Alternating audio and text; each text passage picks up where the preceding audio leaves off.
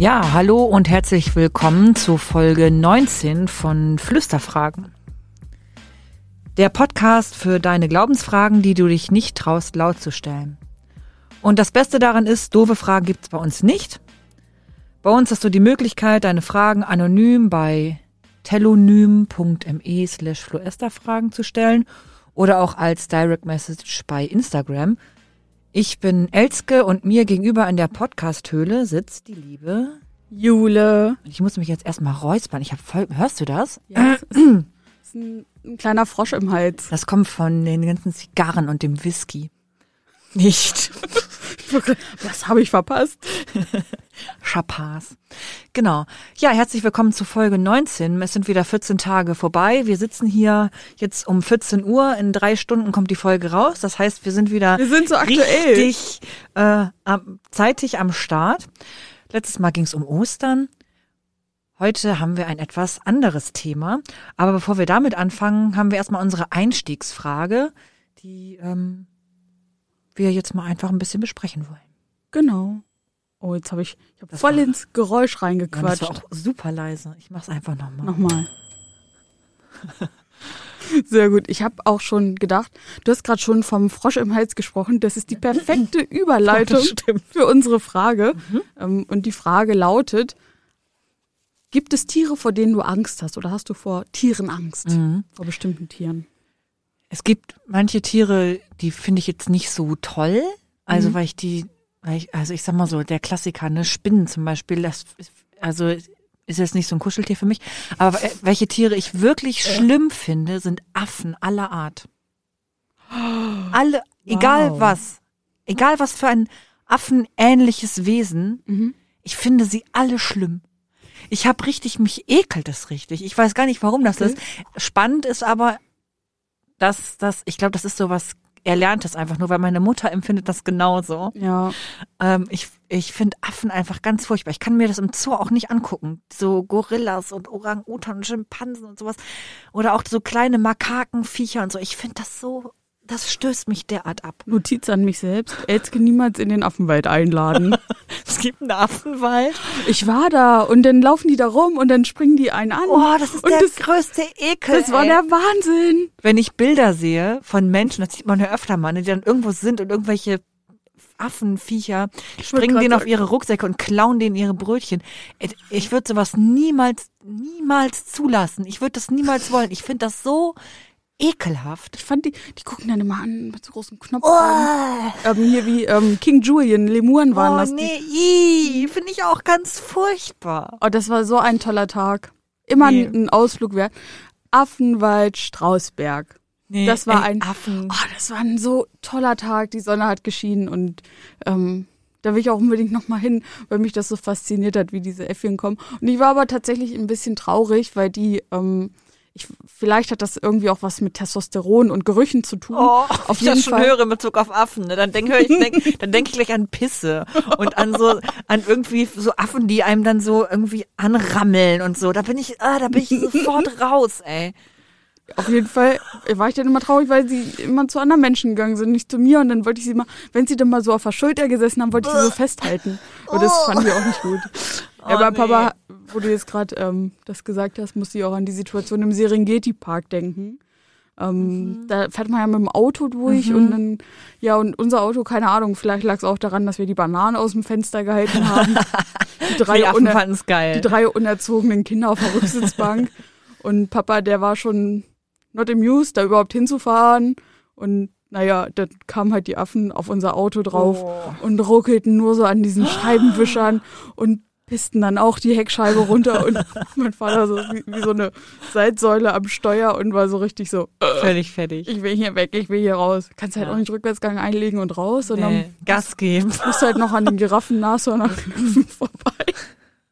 Ja, schöner ja, nee, Tag. Affen, ey, Affen, nein. Äh, Sorry, ich, also, und ich finde es okay, wenn andere Menschen Affen total toll finden, Ich finde die richtig doll faszinierend, weil es so menschenähnlich ist. Ne? und ich glaube, ich finde genau das ekelhaft.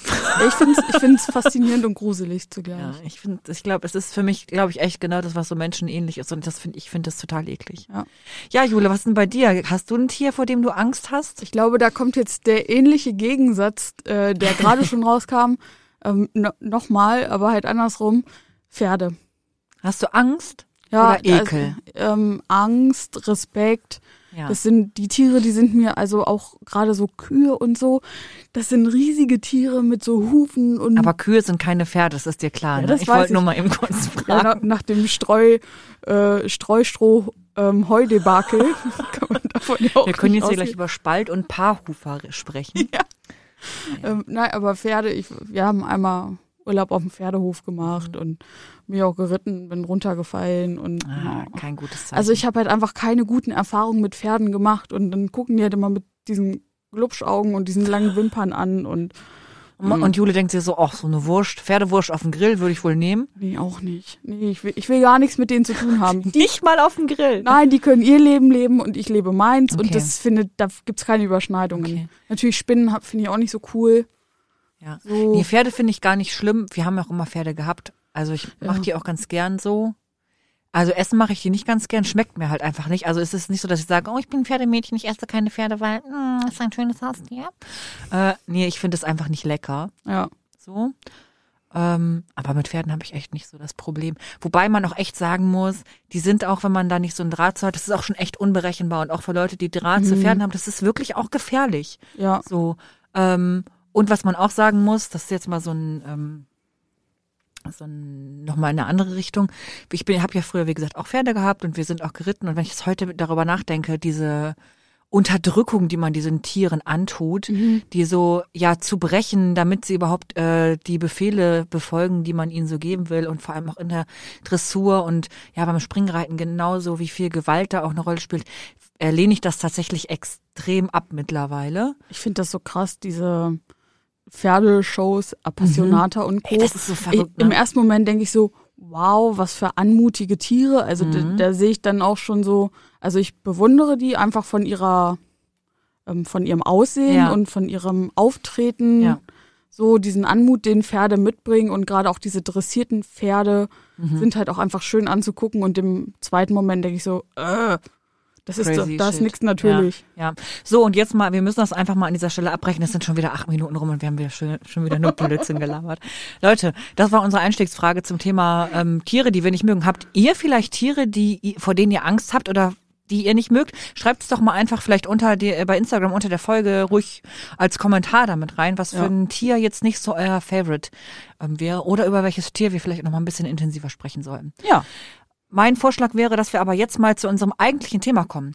Und zwar haben wir heute zwei Fragen mitgebracht, die so einen ähm, Fragekomplex haben. Und Jule, äh, du liest uns die mal vor, ne? Ja. Was passiert nach dem Tod? Gibt es eine Hölle? Und dazu ergänzend, was soll die Sache mit der Hölle? Warum sollte Gott sowas machen? Also, wie du gesagt hast, zwei Komplexe. Einmal zum Thema nach dem, ich wollte gerade Leben nach dem Tod sagen, was ja schon in, nach dem Tod. Ah, interessant. interessant. Gibt es ein Leben nach dem Tod? Und dann der große Bereich um die Hölle, Hölle, Hölle, Hölle. Das ist wahr. Ich kann, ich kann diesen Begriff nicht sagen oder dieses Wort nicht sagen, ohne, Ohne- im Kopf immer Ja, genau. Hölle mitzudenken. Richtig, bin ich total bei dir. Ja, das ist heute unser Thema. Wir haben ja letztes Mal hat sozusagen ja mit dem Kreuzestod Jesu und der Auferstehung und dem Auffahren in den Himmel ähm, geendet. Und heute wollen wir uns mal sozusagen mit der Men mit der weltlichen Dimension dessen beschäftigen. Also nicht das, was Jesus angeht, nicht, dass wir irgendwie auferstehen in den Himmel fahren, sondern wie ist es eigentlich so bei so Otto Normalmensch, der nicht am dritten Tage aufersteht, Genau. sondern einfach liegen bleibt. Und ähm, ja, Das ist halt genau die Frage, was Mhm. passiert nach dem Tod? Und ganz medizinisch gesehen ist das schon, ist das medizinisch, biologisch, naja, ganz wissenschaftlich betrachtet ist es ja so, dass nach dem Tod oder mit dem Tod ja erstmal alle Körperfunktionen eingestellt werden. Ja, das ist ja schon das erste Schwierige, ne? Den Tod überhaupt festzustellen bei Menschen. Bei manchen Menschen lässt sich das äh, relativ leicht feststellen. Ich sag mal so, Kopf ab. Ja. Äh, da wird's schwierig, also weil der Schädel vom, wenn der Schädel vom Körper getrennt ist, dann ist nicht mehr so viel mit Leben. Aber wenn wir jetzt über Menschen nachdenken, die zum Beispiel ähm, im Koma liegen, bei denen noch Herzaktivität und Lungenaktivität nachgewiesen werden kann, einfach weil sie an Beatmungsgeräten ähm, oder an so einer ECMO, also an so einer künstlichen Lunge hängen.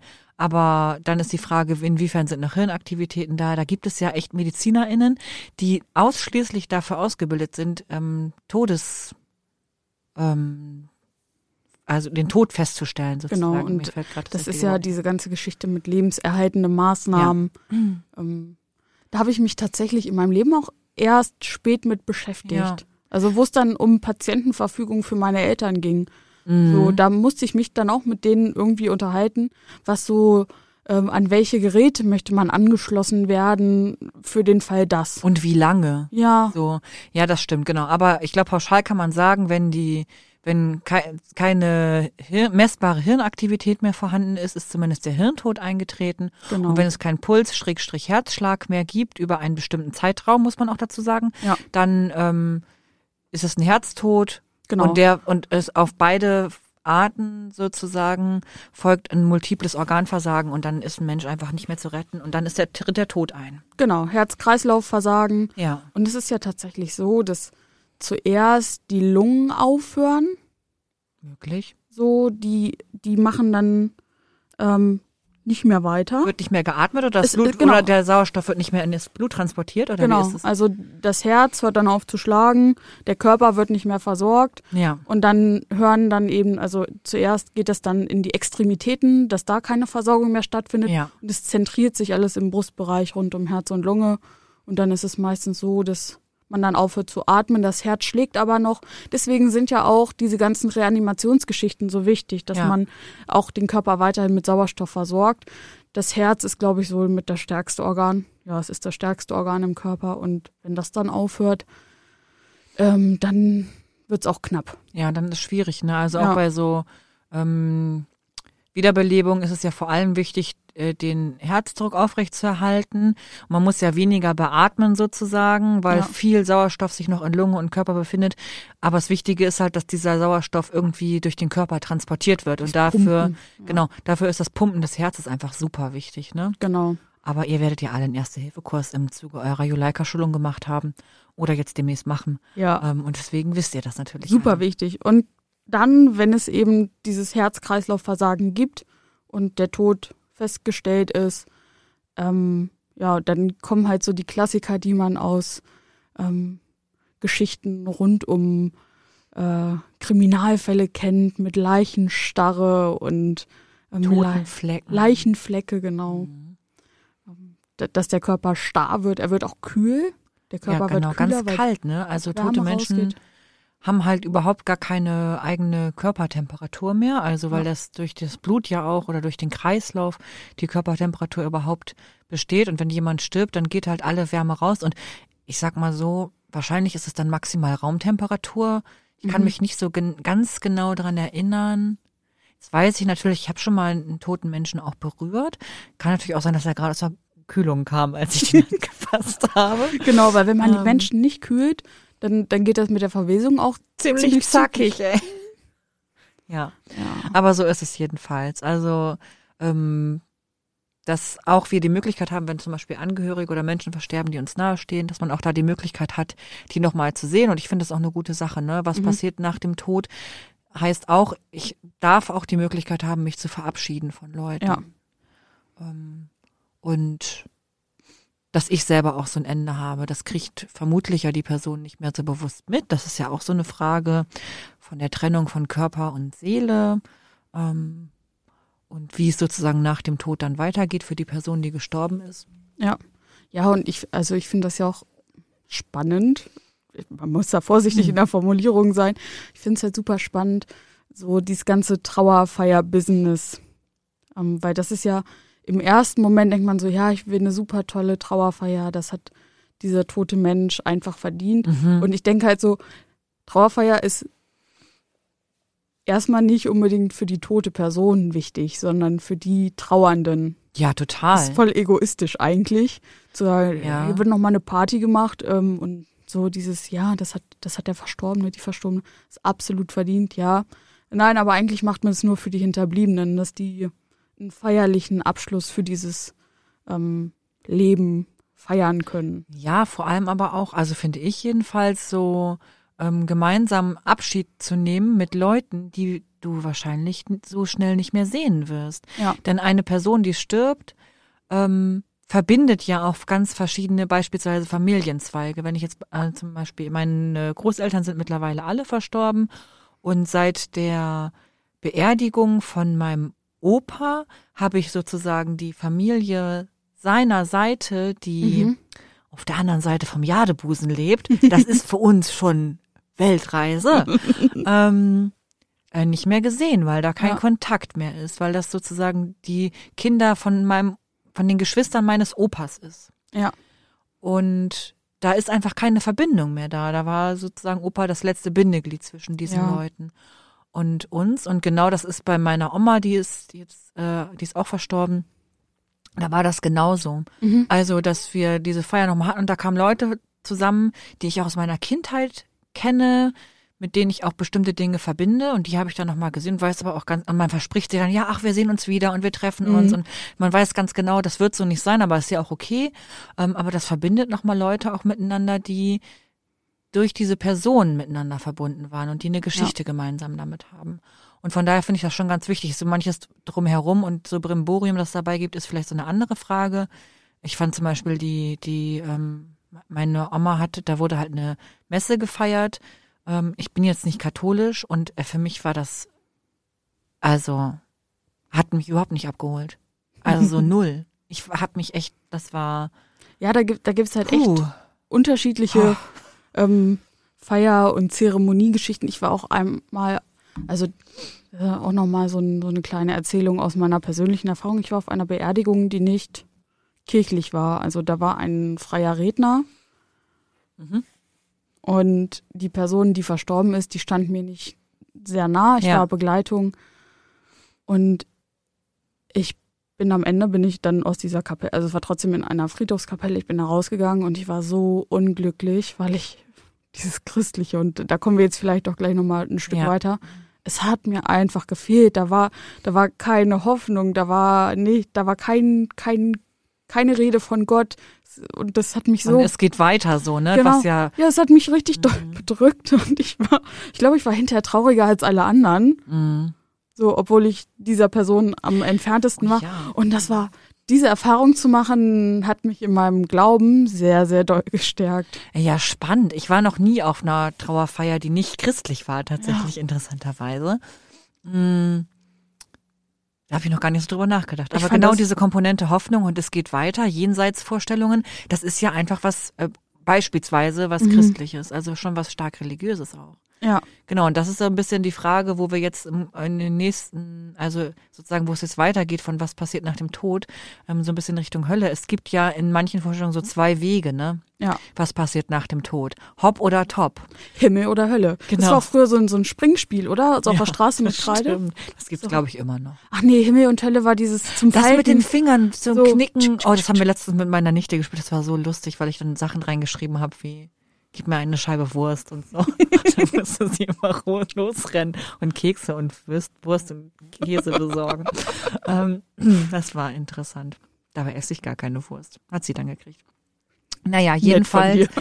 Genau, Himmel oder Hölle, das ist ja so das die erste Assoziation, ne, wenn es so nach dem Tod kommt. Also was aus meiner Perspektive man schon mal festhalten kann, ich glaube nicht, dass der, die Seele oder der Geist des Menschen noch in diesem Körper ist und dann in, ähm, eingeäschert wird oder in den Sarg kommt, sondern das ist halt einfach der Körper. Ja. Mit dem Tod findet für mich eine Trennung statt von der, von der sozusagen weltlichen Haut, dem Leib des Menschen und dem, was innerlich sozusagen diesen Menschen ausgemacht hat. Ja, und ich finde, da hat die Bibel auch ein ganz tolles Bild, das kommt in der Schöpfungsgeschichte vor, dieser Lebensatem, genau. der dem Menschen, dieses Wach, was so genau, eingehaucht Odem. wird, ja. der, der Lebensatem, Lebensodem wird eingehaucht und wenn ein Mensch stirbt, dann trennt sich das wieder. Dieses genau. körperliche ist tot, verschwindet, ja. verwest Und dieser Hauch, dieser Lebensatem, die Seele. Ist ja auch ganz spannend, dass es Berichte gibt ähm, von Leuten, die sozusagen den letzten Atemzug tun, dass nochmal tief eingeatmet wird Ja. und dass es dann ein langes Ausatmen gibt. Ja. So den letzten Hauch, ähm, der verlässt dann den Körper. Ne? Ja. Ja, so sehe ich das halt auch. Und jetzt geht es sozusagen einen Schritt weiter, wieder so in die Frage, äh, gibt es eigentlich die Wohin? Hölle und warum, was soll das eigentlich mit der Hölle? Ja, und ich finde es, mh, abgesehen davon, dass ich, wenn ich das Wort Hölle höre, in meinem Kopf immer, Wolfgang Petri.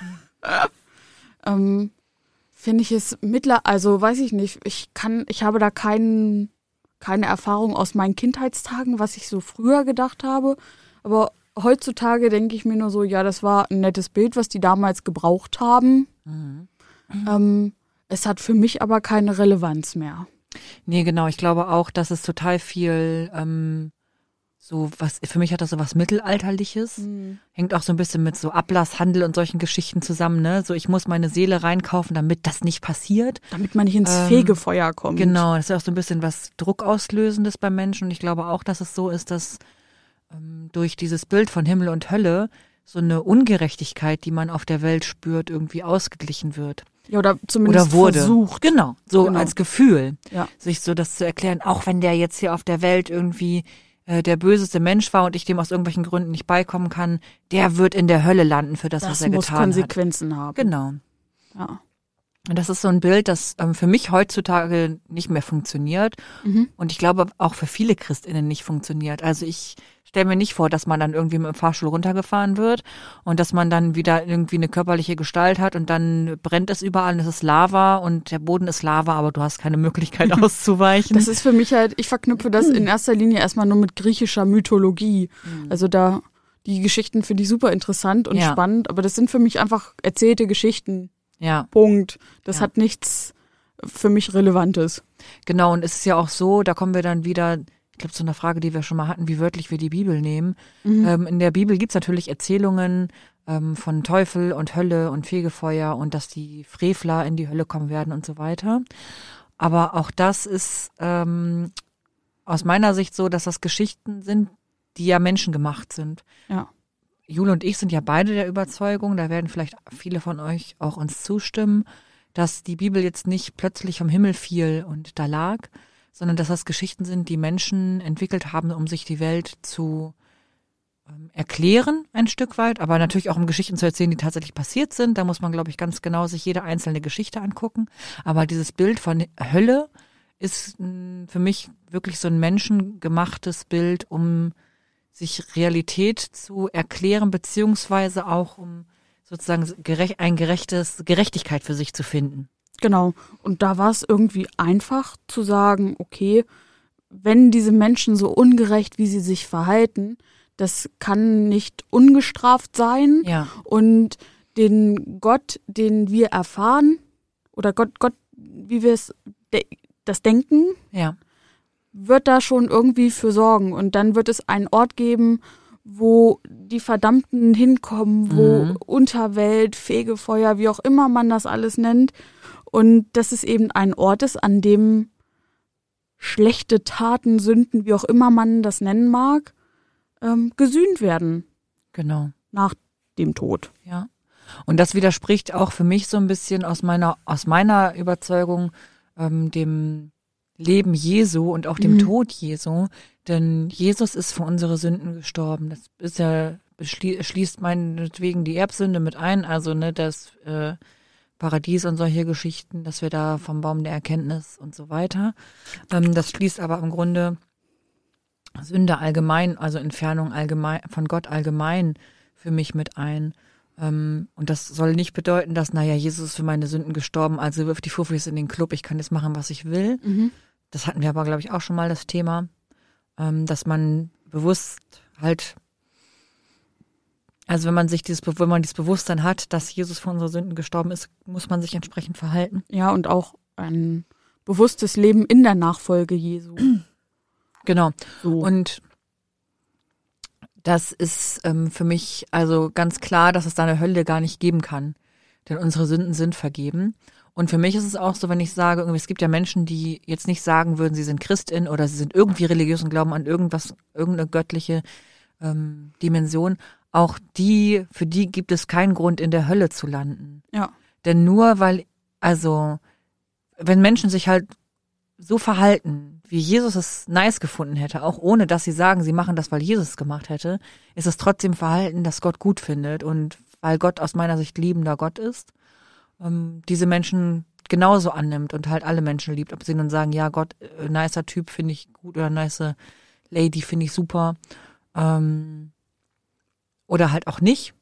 Die Men wir sind alle angenommen und Genau. sind alle ein Geschenk Gottes und werden auch wieder zu Gott zurückfinden. Ja, und da ist für mich die Reformation, so groß dieses Thema auch ist, hat da irgendwie nochmal so den, den Haken hintergesetzt, das nochmal bestätigt und das stark gemacht ähm, und gesagt, ey, ihr müsst dafür nicht irgendwie bezahlen, um in den Himmel zu kommen, Ja, genau. sondern es reicht einfach, dass ihr Menschen seid, weil ihr sowieso schon von Gott und durch Gottes Gnade, schwieriger Begriff, ähm, seid ihr eben schon angenommen und da müsst ihr nicht irgendwie, also das, das war ja echt nur ein Geschäftsmodell, um Geld zu verdienen. Ja, genau. Wir müssen halt dafür nichts zahlen. Ja, Und ähm, genau, also Hölle ist irgendwie so ein altes Konstrukt, das irgendwie da war, um sich die Welt so ein bisschen zu erklären, ob und wie nun alles wirklich letztendlich ist.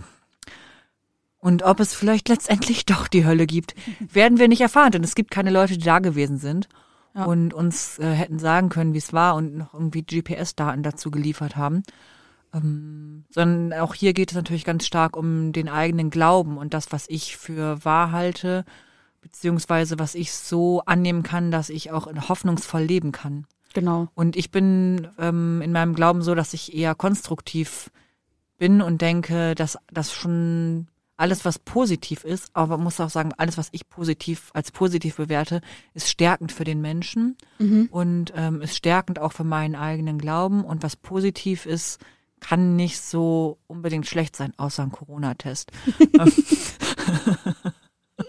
Aber weißt du, was ich meine? Ja. Also wenn ich so, es kann nicht richtig sein, Leute abzulehnen, Leute auszugrenzen, Leute im Mittelmeer saufen zu lassen, ähm, Menschen zu verprügeln, weil sie der LGBTIQ-Community anhören. Das kann nicht richtig sein. Es kann nur richtig sein, Menschen anzunehmen und die Nächsten zu lieben. Und deswegen kann auch eigentlich nur Himmel richtig sein. Ja, und für mich ist es also diesen, ja, gibt es eine Hölle? Don't know. Für mich ist es auch schwieriger, nicht zu sagen, ja, es gibt sie, sondern eher ausschließend zu beschreiben. Also für mich ist Hölle definitiv einfach nur ein Ort, an dem Gott nicht ist. Ja, nicht sein kann einfach, Genau. ne? weil Gott liebt. Ja. So. Mhm. So, und deswegen passt das für mich nicht zusammen und deswegen habe ich diesen Begriff vielleicht auch einfach nur im Schlagerlied-Kontext für mich Hölle, Hölle. einsortiert. Hey, wir werden so ein richtig trashiger Podcast mittlerweile. Wir hatten jetzt schon Gildo Horn dabei. Haben wir nicht auch irgendwann mal mit Marianne Rosenberg gesprochen? Ich weiß es nicht, aber ich muss Joey Heinlein noch schreiben. Ja. So, und So. für mich ist, genau, ein, ein Ort, wo Gott nicht sein kann. Die Formulierung finde ich sogar noch besser und es ist für mich auch einfach ein Ort, der symbolisch für Schmerze, Schmerzen, Ängste, so Negatives. Negatives steht. Mhm. So, und das wünsche ich, also ich persönlich wünsche mir das für ein, für, für alles, was nach dem Tod kommt, wünsche ich mir nicht. Ich wünsche mir eben das, was ähm, in der Bibel auch genau das Hoffnung gibt und was so bestärkend ist Ja. und dass es weitergeht. Es wird dann immer vom neuen Jerusalem gesprochen. So, damit kann ich nicht so viel anfangen, aber es ist eben so diese, dass die Menschen bei Gott wohnen und da gibt's auch, das ist, oh, ich mag das ja so gerne, dieses Gott wird ähm, alle ihre Tränen trocknen, Mhm. abwischen. Ja. Ähm, das finde ich so, so tolle, starke Bilder, die mir, Viel mehr bringen als das Destruktive. ja genau, und die, ich habe keine Angst vorm Tod, sage ich so, wie es ist. Ja. Ich habe da keine Angst vor. Ja. Und ich habe deswegen keine Angst, weil mich mein christlicher Glaube da einfach so bestärkt. Ja. Ach, So. schön. Ah, Herrliche Worte zum Thema Hölle. Oder auch nicht Hölle. Ja. Ich glaube, die Fragen sind damit beantwortet, Jule, oder? Ich bin die Auferstehung und das Leben. Wir machen den Sack jetzt zu. Ja, Ja, so viel zur Hölle. Ja, genau. Gott macht das nicht. Gott macht keine Hölle. Nee, Gut. richtig. So. Jetzt, ähm, Aber, ich bin, ja. ich bin gerade richtig voll mit positiver Lebensenergie. Ja, das Schöne ist, da können wir ja gleich dazu passend zum Thema positive Lebensenergie einen sehr aktivierenden ähm, Jingle abspielen und zwar zu unserer Lieblingskategorie Wer ist es? Ah, I love it. ja. Genau, heute ist äh, Jule dran hier zu erraten, Ich errate. wen ich mir ausgesucht, ausgedacht habe, nicht ausgedacht, ist, also wen ich ausgewählt habe, auserwählt, aus der Bimbel, aus der Holigen. Und ähm, Großartiges Buch, Kaufempfehlung. manche Geschichten sind wirklich gut da drin, Ja. manche nicht, aber das ein oder andere fand ich echt äh, nicht schlecht. Ja. Ähm, und würde sagen, Jule, starte doch mal einfach in Wer ist das Manier, Ja oder Nein, Fragen mir zu stellen, die ich dann beantworte. Und so zu versuchen, huch, auf eine Person zu kommen. Let's get it to Rambo. Amen. Bin ich eine Person aus dem Neuen Testament? Nein. Oh, ich dachte, das ist jetzt. Ich suche ja die Person sehr oft so aus, dass sie so ein bisschen zum Thema passt. Ja, und ich mache genau das Und du machst immer genau das andere. Und dann denke ich immer so, ja, das, damit hätte ich auch rechnen können. Also, ich komme aus dem Alten Testament. Ist nach mir ein Buch benannt im Alten Nein. Testament? Auch nicht. Ich bin eine Person, die keinen Namen im Inhaltsverzeichnis stehen hat. Ähm, bin ich eine männliche Person? Ja. Okay, das macht den Kreis nicht gerade kleiner. Ich weiß auch gar nicht, aber gut. Also ich sag mal so, kennst du, also kennst du.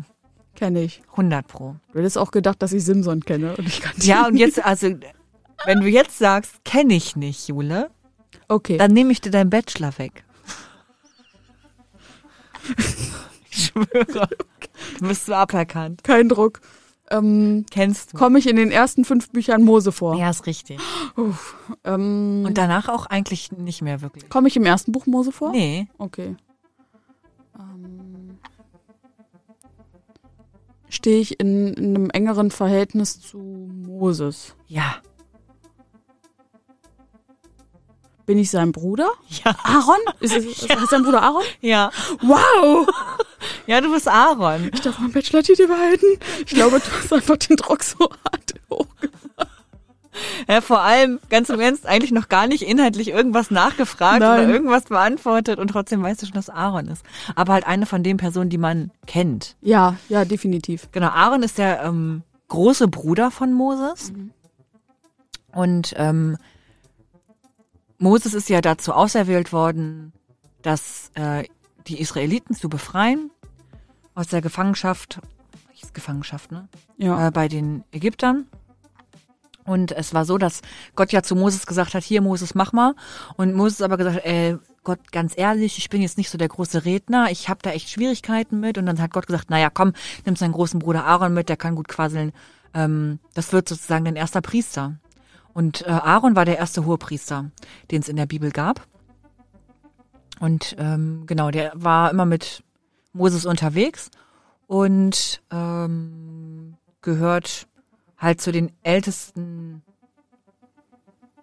ja, dieses des äh, Stammes Levi, zu dem er angehörte und äh, halt, wie gesagt, war der erste Hohepriester. Und ähm, was gibt's noch über Aaron zu sagen? Aaron war ähm, auch nicht so nur Fancy Boy, Mhm. sondern äh, durfte zum Beispiel auch dann nicht ins gelobte Land rein, so wie es Moses ja auch gegangen ist, weil Aaron war nämlich derjenige, der am Berg Sinai das goldene Kalb und ein Altar aufgestellt hat, also sozusagen ein ähm, Abbild Gottes gemacht hat, beziehungsweise sozusagen ein, ein weiteres Gottesbild erschaffen hat, fand Gott jetzt nicht so cool. Ähm, weil geht ja gar nicht. Wir sollen uns kein Bildnis machen und wir sollen Ja. auch keine Götter neben Gott haben. Und das hat Aaron aber mal eben gemacht, weil irgendwie, weiß ich auch nicht so genau, war, War danach. war danach. Die Leute haben darum gebettelt, dass er endlich mal irgendwie zeigt, wie Gott ist oder ein Bild macht von Gott und das hat er halt gemacht. Hm, Fand Gott jetzt nicht so cool und deswegen durfte Aaron auch nicht mit ins gelobte Land. Oh. Ja, ist ein bisschen schade für ihn. Ich wollte gerade sagen. Aber etwas, das ihr wahrscheinlich alle kennt, ähm, aus dem Sonntagsgottesdienst zumindest, geht auf Aaron zurück. Der aaronitische Segen etwa? Wow, genau. Der aaronitische Segen. Das ist ein, äh, ein Segen, der sozusagen laut der Überlieferung Gott direkt zu Moses und Aaron und ich glaube, die, die ähm, Kinder von Moses und Aaron waren auch mit dabei, ähm, gesagt hat und überliefert hat und gesagt, das ist der Segen. Und den hat Luther eingeführt als Schlusssegen für den Gottesdienst. Deswegen kennt ihr den wahrscheinlich alle. Ich lese dir mal vor in einer Version, die ähm, neutral ist. Also Gott segne dich und behüte dich, Gott lasse sein Angesicht leuchten über dir und sei dir gnädig. Gott erhebe das Angesicht über dich und gebe dir Frieden. Das ist der aaronitische Segen. Genau. Also in einer Version, wie gesagt, die jetzt ähm, neutral, geschlechtsneutral ist. Genau. Das gibt so zu Aaron zu sagen. Sehr cool. Ich werde das nie vergessen. Das war mein erster Gottesdienst als Diakonin. Ähm, da wollte ich auch den aaronitischen Segen sprechen. Ich habe. Ich wollte, lässt schon irgendwie. Äh naja, ich sag mal, es war eine Erweiterung, eine. Ich, ich weiß nicht, wie die stilistischen Mittel alle heißen. Da war, der war pff, im Freestyle durcheinander. Weißt du noch, was du gesagt hast? Ich war, ich weiß es, ich, ich wusste, was ich sagen wollte. Ja. Ich wusste aber nur noch am Ende, weil ich halt super aufgeregt war, 300 Leute in dieser Kirche und ich, ich war so angespannt und war dann so froh, Gottesdienst ist vorbei und mhm. yay! Und jetzt noch hier Segen, zack, bumm, alle nach Hause. Ich weiß es bis heute nicht, was ich gesagt habe. Ich weiß aber nur, dass es großer Müll war. es war einfach nur so, Gott segne und behüte dich. Ähm, er hat ein Angesicht, Amen. Und ähm, erhebe das Angesicht und erleuchte dein Angesicht. Und dann in dem Moment, wo es zu Ende war, habe ich nur so in diese sehr vielen Augenpaare geguckt. Und so ein Depp gemacht. habe so gedacht, ähm, einen gesegneten Sonntag noch und gute Heimfahrt. Dann habe ich mich umgedreht und wollte anfangen mit Weinen. Mit, mit Wein oder mit Weinen? Beides. Ich, ich, wusste nicht mehr, weil, weil, ich so dachte, ich hatte in diesem Gottesdienst eine Aufgabe, das war dieser Segen. Hm. Ja, shitty, ey. Und das ist mein erster öffentlicher Auftritt als Diakonin und dann, ja. Ups. Fail. Aber ich, aber sowas passiert. Ich habe da finde ja. sehr schön ähm, die Version des Vater Unser von einer Person, die mal vor Zeiten bei, bei Bauersucht Frau war und vor dem, vor dem oder nach dem Essen wäre, ich habe keine Ahnung, das Vater Unser beten wollte, wie folgt. Ich zitiere. Vater unser im Himmel, geheiligt werde dein Name, dein Reich komme, dein Wille geschehe, wie auch immer. Amen. Amen. I love it. I love it. Ja, ich glaube, das packe das pack ich nochmal in Insta-Story. Einfach diese Woche, damit auch an. Ja. Weil es gibt viele ähm, jüngere Jugendliche, die das nicht mehr kennen, weil sie zu jung sind, weil das ja. schon wirklich so lange her ist. Ewig her. Ich habe das neulich auch das Video mal in einer, ich glaube, Gottesdienstvorbereitung oder so. Und sie kannten es einfach alle nicht. Und ich so, ihr kennt das nicht? Das ist einfach richtig. Das Beste richtig nicer christlicher Content bei Bauersuchtfrau. Ja. Unterhaltsam. Ja. Schön. So. Elke, das war eine schöne Folge. Ja, heute gibt es ähm, kein Nachgeflüstert. Nein. Ihr könnt uns aber natürlich gerne Fragen stellen. Jedenfalls ist es schön, dass ihr dabei wart. Wie immer freuen wir uns auf eure Nachrichten, Nachrichten zur Folge und auf neue Fragen. Wenn ihr eine Frage habt, dann könnt ihr sie uns anonym unter telonym.me slash fluesterfragen stellen oder auch als Direct Message bei Instagram. Jedenfalls hören wir uns in zwei Wochen wieder. Klickt die Glocke oder abonniert den Podcast, so könnt ihr keine Folge mehr verpassen. Freut mich, dass ihr reingehört habt. Auf jeden. So. Und, und jetzt schon mal die Ankündigung vielleicht, dass es ja, natürlich in 14 Tagen eine, unsere Standardfolge wieder geben wird, aber dass es dann im Zuge des Ökumenischen Kirchentages auch eine Live-Folge geben wird. Da werden wir euch aber noch informieren, wann und wie und wo ihr das genau euch antun könnt. Ich, genau. Ist auch so, glaube ich, mit Video. Ich glaube, wir müssen, glaub, wir müssen uns mal was anziehen beim Podcast machen, Jule. Na gut. ein bisschen aus der Comfortzone rauskommen. Okay, ein bisschen aus der Höhle raus. Also, äh, ja. ich glaube, da könnt ihr auch ganz viel dann über Instagram mitkriegen. Ja, und wir hören uns. Bis dann. Tschüssi. Tschüssi, ciao.